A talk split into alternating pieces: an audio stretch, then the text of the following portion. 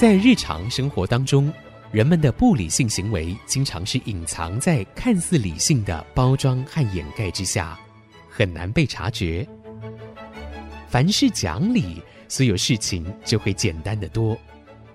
讲理的必要条件就是丰富的常识。请听洪兰教授主持的《讲理就好》。这里是爱惜之音竹科广播电台 FM 九七点五，各位听众朋友您好，您现在所收听的节目是《讲理就好》，我是红兰。听众朋友好，我是田丽云老师好，田老师好。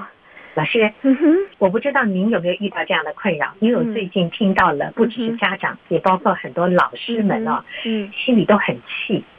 比方我看到有一段影片，这个影片当然他做的有一点粗糙，他是一个妈妈哦，很生气的在骂说，学校就一直给功课，一直给功课。他说我连上网连线都不会，我要一直这样看这么多功课，为什么要给那么多？但是老师也很冤呐。嗯，老师们想尽办法做一些功课出来，就是习题，让学生们在家里不要中断学习。所以我不知道您有没有被学生埋怨？好，因为我这学期在中原大学尖角合作的课啊，来授课的都是附近的小学还有中学老师嘛，他们其实非常的困扰，是上课就上课，可是你要把编成要学生带回家做的作业，你是从头来起，是很不一样的哦。所以他们就说啊，老师，我今天不能报告，为什么？因为我花了很多的时间去做，比方说他们教地理的、教英文的，每个老师都在抱怨。我那时候心里是在想说，你知道远距教学有一个好处哈，就是因为你看不见学生在干什么嘛，所以我们通常是提一个问题，然后让他去想一下。我们不会在班上的时候，因为我们在班上就会就会逼着学生赶快讲，赶快讲，然后学生没有讲出来，我们就会把答案讲出来。可是，在远距教学的时候，你就真的可以稍微。让他们去思索一下，所以我是觉得说，你不一定要再像以前说五十分钟之内要教完多少页的功课，而是可以利用这个机会使他们去思考嘛。因为孔子说“学而不思则罔”，他们一直在讲说，好像学校逼着他们要出多少多少的功课，然后家长也要他们出多少功课。他说学生很累，他也很累。我是觉得为什么我们要做这个双输的这种事情呢？可是现在因为不能够在学校实体的上课。嗯嗯那我想教育部门也会很担心，万一学生们啊减少了学习的机会，或者是学习的效率不佳，所以就会给老师很多的任务，老师们呢就要想尽了办法，觉得我竟然 已经让你们都不用出门了，我就应该多做点功课。结果每一个老师都这样增加之后，其实孩子们很可怜，家长也很可怜。好多妈妈都在说，下了班回家，嗯，吃完饭忙完了，他起码还要花三四个钟头，然后到十二点一点还在处理孩子的功课。我跟你讲，这里面有个很大的问题哈，这个观念的问题，就是为什么觉得说教的多，孩子才学的多？很多时候你用启发的方式。你不一定要教这么多，我们现在都是拼命塞，拼命塞，这是个错误的观念嘛？你难道你觉得说，非要你每一分钟都在讲话，学生才有学进去吗？其实不是的呀。这个我们从哪里去改变法？应该是改变教育部门，改变校长。其实我们要改变所有人哈。我们就常在讲说，教育教育其实应该是教父母，而不是教小孩。你第一个来了解人怎么学习的，对不对？因为我们常常都在讲填鸭，填鸭，那个填鸭的效果是最不好的。其实思考才是真正变成你的东西。在这种时候，我觉得给孩子一些比较有趣的问题，让他去思考，让他去自己去找答案，恐怕是比坐在教室里面听老师在讲好。我以前在学校里的时候啊，因为我们是老师念。我们坐在底下听，对不对？可是我眼睛看得快，老师嘴巴念得慢嘛，我就常常要偷偷去翻后面，就是我已经忍不住说，我已经知道你这边要讲什么，我就看后面。可是我们以前是不准哦，如果是这样子，你手在翻的时候，就会被老师那个教鞭啪就打在手指头上嘛，所以我们是不准的。可是我觉得那种上课就非常非常痛苦。我一直觉得说我能够熬过这样台湾教育这种十二年，我真的觉得说那是个很惊讶的事情呢。这种我们到现在难道还不了解说？思考才是真正学习的这个本质吗？我相信还是有的啊，只是可能家长们要找到一个什么方法，不要给自己这么大的压力。因为我没有真正的看过现在透过远距教学给学生们的功课到底是些什么啊。嗯，但我想家长们或许要先放宽心，就是学校给的这样的功课，可能我们可以跟孩子一起共同来做。嗯哼，也不要要求孩子一定要做到多么的。漂亮，一定要到一百分。嗯哼。最重要的是要给孩子一个固定的时间，因为现在很多学生啊压力也很大，觉得说我完全没有休息的时间。哦，对对对，没错没错。远距教学就是数位学习，它是一个未来的趋势。既然已经现在是必须要这样做的时候，我们好好的来想想，怎么样的这个远距教学我们得到最好的结果哈。其实因为到现在为止还没有任何一个评估。就是说，照讲以前做一做，就会有人出来把你这个学生学习的效果，去跟以前在教室里上课的结果去评量一下，然后呃做个比较，就你这样有学到多少？我们现在完全没有这样子的机制嘛，就每个老师出每个老师的题目，然后学生学到什么东西，其实也都不知道。我反而觉得说，现在教育部应该做一件事情。就是说，每一个学校他必须有一个老师，这个老师是在每一学期，其实他每个礼拜都可以嘛。上完了每个礼拜以后，这个老师就是去 interview 学生，就去问学生，或者是出几个题目，说你在这学期学到什么东西。那你这样子才会知道，说我今天把他这个远距教学的结果跟我在课堂里面教学结果，我来比较一下。如果说差的很多，那我要知道说差在哪里，我怎么去改进？因为现在真的远距是必然的趋势了啦。我问了很多老师说，你们怎么去期末考？我现在讲是大学部的期末考哈。嗯。老师就说不晓得，没有办法呀。那有的老师是说我题目出来，三十秒之内题目就消失。如果说你没有马上嗯回答，那你这题就没有掉哈。可是这里你需要很多的设备。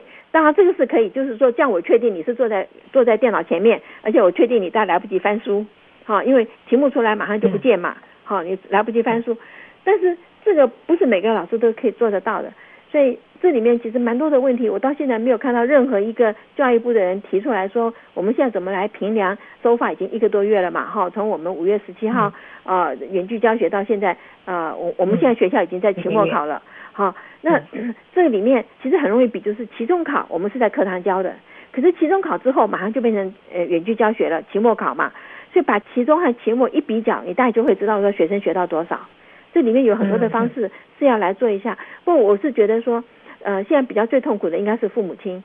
我有助理来跟我讲说，老师，我想跟你请假。我说你已经在家里了，你还怎么请假？他说我要，对呀，你你在家里你还要请什么假？他就说我要请假的原因是我要每一分钟盯着我的小孩，所以我没办法做你的事情。他说我来礼拜礼拜六礼拜天我来补班。把你把这呃把其他事情做起来，我就问他说，你在那边这样子干什么？我说你会给你孩子很大的压力。他说他孩子每天都在那边哭，也就是说这里面有真的很多人没有看到人家家里面发生的情形，但是大人小孩都是很大的压力。我觉得这一次啊倒是一个很好的实验机会，嗯、校方不要把功课看太重，家长可以放宽一点，嗯、就是老师孩子、嗯、家长之间啊，嗯，我们做一个实习的机会，嗯，也许老师就可以。分别给不同的孩子，在某个时间，我们有十分钟的视讯谈话。从谈话里面，老师想给什么，想从学生那里发现他是怎么学习的。对，我觉得把它放轻松一点，是，这是一个实习的机会，而且紧接着马上就是暑假了，这个实习可以拉得很长，从教育单位也好。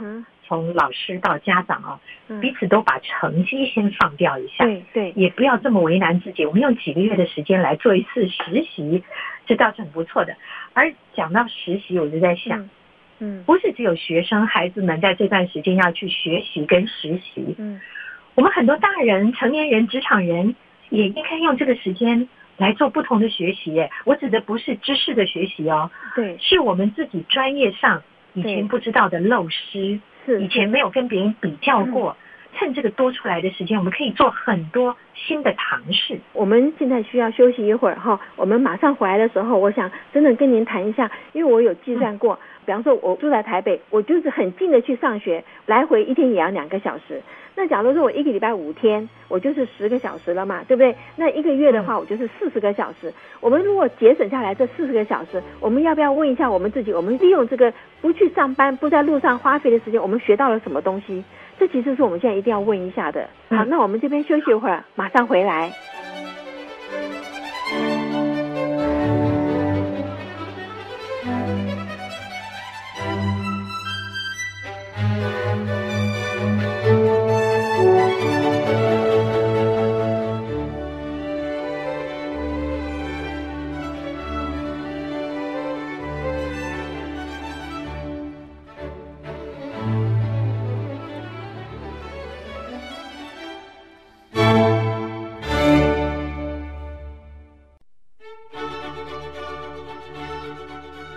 各位再回到讲理就好的节目，我是红兰。老师。刚才讲到，嗯，我们每一个人啊，职场人啊，每天上下班节省了不少时间，因为大部分的人几乎都现在居家工作。是，我自己也发现啊，很开心，好像多了好多时间。对，但如果一不小心呢，这个时间就浪费过了。比方以前早餐匆匆忙忙五分钟整理好了，在路上吃，现在在家里悠哉的吃一个小时，因为煮的时间多了。可是说起来，这一不小心就把多的时间给浪费掉了。是是，我们不同角色的人可以分别做点什么样的呃收获呢？好，我是觉得哈，因为第一个就是说，我们自己在专业上一定有很多是我们想学而来不及学的。啊，比方说我我念神经心理学的，那么出来的这么多每每次东西都很多，我就已经是算是非常勤劳的老师。我是每天五点钟就爬起来，然后我除了喂完猫以后，就赶快去补新的知识嘛。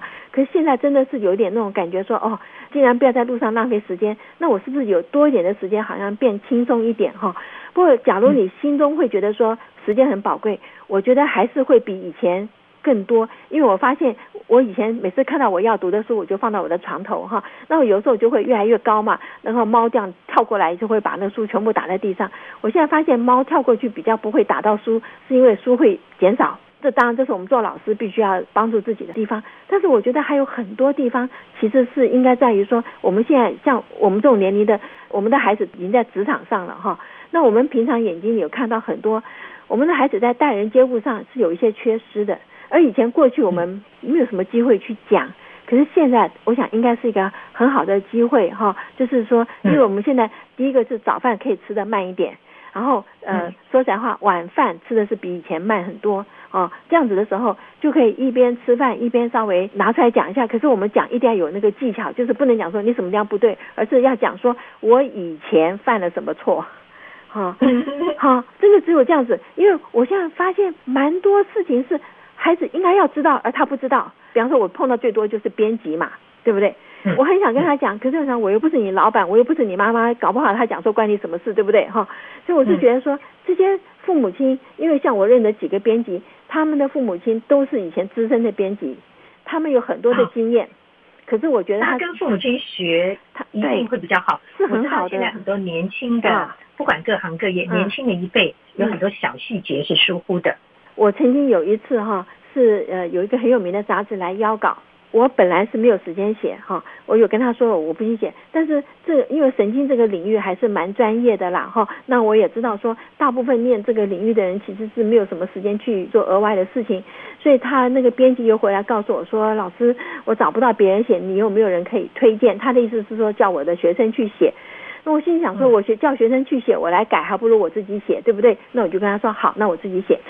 一共是五千个字了哈，写完了送进去的时候哈，他就说，呃，老师，我编辑完了以后会回复给你。本来我们一般都是收到说啊，老师谢谢你，比方说在指定的时间之内就把稿子回来，很少人跟我讲说我编辑完了再告诉你，有那意思是录不录用啊？哈，我就想说怎么会这样子讲话呢？你不是来跟我邀稿的吗？好啦，等到那个时间到，他把稿子回来一看一看，哇，我简直是气昏掉，因为从头到尾都是红的哈，他就把我全部杠掉了。那我说为什么给我杠掉呢？哦、呃，可能邀稿跟投稿投稿混混在一起。然后呢，还、嗯、有一点就是每一个领域有每个领域讲话的方式，然后每一个作者也有每个作者讲话的方式。嗯、我想很多人如果看书，就是好像你知道有一个人就发现说，这个呃海明威写那个《老人与海》哈，他说他其实是早期写的，放到抽屉里。后来要吃饭要没钱了，他再去把他的这个以前写的东西拿出来，因为他在看的时候，他就发现说里面用词啊什么什么东西跟他后来写的东西是不太一样的。因为海明威是《狼人与海》拿那个诺贝尔文学奖嘛，可是他说他这个东西看起来是早期的，所以那时候我在想说，哎，真的是我们有说每个人写作的方式有不一样，讲话的方式有不一样吗？后来我去看是真的，有的时候我拿一本书，我不知道这人是谁的哈，但是我看一看以后，我大约可以猜出来。假如说，比方说我们同个领域，那个对他写东西很熟悉的话，哎，每个人讲话方式真的不一样。那所以这个编辑呢，显然跟我的讲话方式是不一样，所以他就把我全部干掉了。后来我有去跟他的上面的编辑讲哈，我说年轻的编辑进来一定要教，你一定要跟他讲说邀稿跟那个投稿。是不一样的哈，那那后来他就有告诉我说，他说其实哦，现在进来的年轻人，专业学校毕业的，他说，可是不晓得为什么在学校里都没有人教他们在职场上应该是怎么样，学了很多的理论，可是又不会用。那我想说，这个用啊，就是应该在家里面教了。这个是。一方面就是之前老师谈过的，在大学里面，嗯，助理学生啊，实习学生跟老师之间的关系，嗯，以前是好像有点像是父子啊，嗯，就是有点像家人的关系在传承。是是。自从变成了要算费用之后，对，好像那个对那种那个关系没有了，那种嗯，学生愿意嗯更多的跟老师学习这件事情变少了，因此有很多小细节。是没有办法从专业学习里面得到的，那个纯粹叫做经验，叫做待人接物，做事情，做人比做事情要难，也就在这个地方了。没错，所以趁着现在这个时间，真的是，我觉得真的就是我们很多各种不同工作的人呢，就不妨去了解一下，在我的工作里有哪些小细节是我以前没注意的。是是。像我昨天开会，我们公司就丢了一个议题，很有意思，说，嗯，大家重新思考一下。嗯，行销跟业务有哪些不同？它的诉求、它的管道各有什么不同？哎，我觉得这就很好，让我们重新思考。嗯哼，这是真的，因为理论讲的再多哈，你不会用都是死的嘛。现在好像很难去教实用，因为以前的时候我们是跟着，比方说我们跟我们的老师做实验，所以你站在旁边看看他怎么做，对不对？现在好像都不是嘞。呃，学生好像很快就自立门户。我忘记在哪里看到说，在唐朝有一个呃一个人去跟那个琵琶弹得很好的人去学，呃，学了没几年，他就觉得他可以出师了。那老师觉得说他还不可以，可是这人就觉得他已经可以了，所以老师就送他。我们说长亭外送到哪里的时候，老师就跟他讲说，不再送你了，对不对？我弹一曲给你听啊，就是作为送别的这个礼物。他弹完以后，学生马上跪下来说，老师，我知道我还没有学好。也就是说，真的，那个我在哪里看到这个文章，我就想说啊，这真的是很多学生马上就觉得说，我什么都会了，对不对？我拿到博士了，我就马上要去。其实还有很多是可以学的。对，老师刚才有讲到说，呃，每个人写文章的方式、说话的方式哦，都各不相同。其实这跟我们在广播界也很像，我们会觉得，哎。某些人，你一听就知道这是某某电台的风格。嗯，嗯，为什么呢？其实我们在广播界的学习，嗯，很多是年轻的要跟资深的，他在传承的过程里面啊，把很多小地方学到了，把风格学到了。对，当然最好的是，对这个后辈们愿意学，这是重要的。可是现在很年轻人常常被告知你很棒。你很好，你已经是最棒的。这有的时候会使得孩子们这种谦虚的心态啊，对，就失掉了。他不认为他应该要多学，他不认为别人比他好。这里面也真的很大一个问题，因为现在越来越多人在讲说要夸奖孩子，夸奖孩子哈。那我们一直都觉得说，你不是随便的夸奖孩子，你一定要是他做对某件事情才可以夸奖。这个实验哈。其实是我们知道说，一夸奖孩子了以后，假如他是没有实质在后面支撑的，呃一夸奖的时候，他会妄尊自大，碰到挫折马上就倒下来了哈。所以这个实验呢，是斯坦福大学的一个叫 Carol Dweck 所做的实验。称赞孩子可以，但是必然是因为他做对了某件事情而称赞他，而不是泛泛的说你好聪明、你好漂亮、你好什么，不是操之在他手上的那个事情来称赞就不可以了。所以 Carol Dweck 的做法，他是给四百个五年级的小朋友，一共三天，第一天做很简单的数学题目，所以大家都考得很好。发卷子的时候，随机把学生分成两组，一组讲你考得很好，你很聪明；另外一组讲你考得很好，你很努力。聪明是我没有办法控制，努力是我后天可以的。他就是唯一的操弄就在这里。第二天给他们做八年级的考卷，那八年级考卷题目当然就难，所以就不会嘛，哈。不会的时候他就已经看到，既然聪明，为什么我现在不会了呢？他们当然不知道那是八年级的考卷嘛，哈。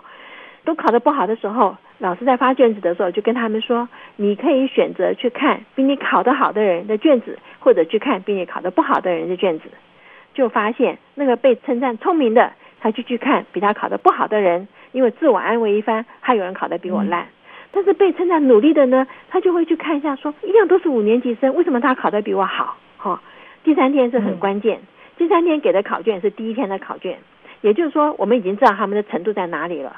但是前一天考得不好，把自信心失去的那那些孩子，那就发现说，被称赞聪明的成绩下降了百分之二十。好，所以这个实验很多地方都重复过，因为我们没有想到说这么厉害，可是后来发现是真的，而且这个后来在哈佛大学啊，亚洲亚裔的女生通常都在数学上不和物理上不敢太表现出来，就喊家里会跟他讲说女子无才便是德什么，所以他们给女生进来在考试之前，先给他们做个问卷，然后提醒他，问卷里面就是讲说你的牙医父亲父母亲从哪里来的啊，你小时候的教育是怎样，然后另外一组就没有哈，然后就发现说同样的题目的时候，那被提醒说你是牙医的女性，她就考得比较不好。好，就是因为这是 problem solving 哈，他就会自己觉得说啊，我是女生，我比较不行。那如果说没有被提醒，他就考得比较好。所以有很多的地方，人是不知不觉中间会被自己的那种潜意识所操弄。那这个潜意识呢，其实是我们就是一直觉得说，父母亲鼓励孩子很对，但是切记用他的真正做出来的成绩去鼓励他，而不是泛泛的去鼓励。嗯哼。不要随意的夸孩子很聪明，也不要随意的骂孩子很笨。对对对，哦对啊，骂孩子很笨的话，我们下次有机会来讲叫习得的无助，孩子最后就放弃。好，好，那今天时间过得很快哈，已经到了，所以我们今天就跟各位谈到这儿。如果你有任何的意见、任何的问题，欢迎您上我们的网址留言，我们的网址 triple w 点 i c 九七五点 com。今天谢谢您的收听，我们下星期再会。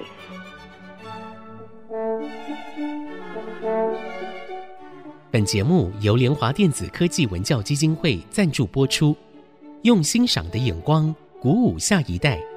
联华电子科技文教基金会邀您一同关心台湾教育，开启孩子无穷的潜力。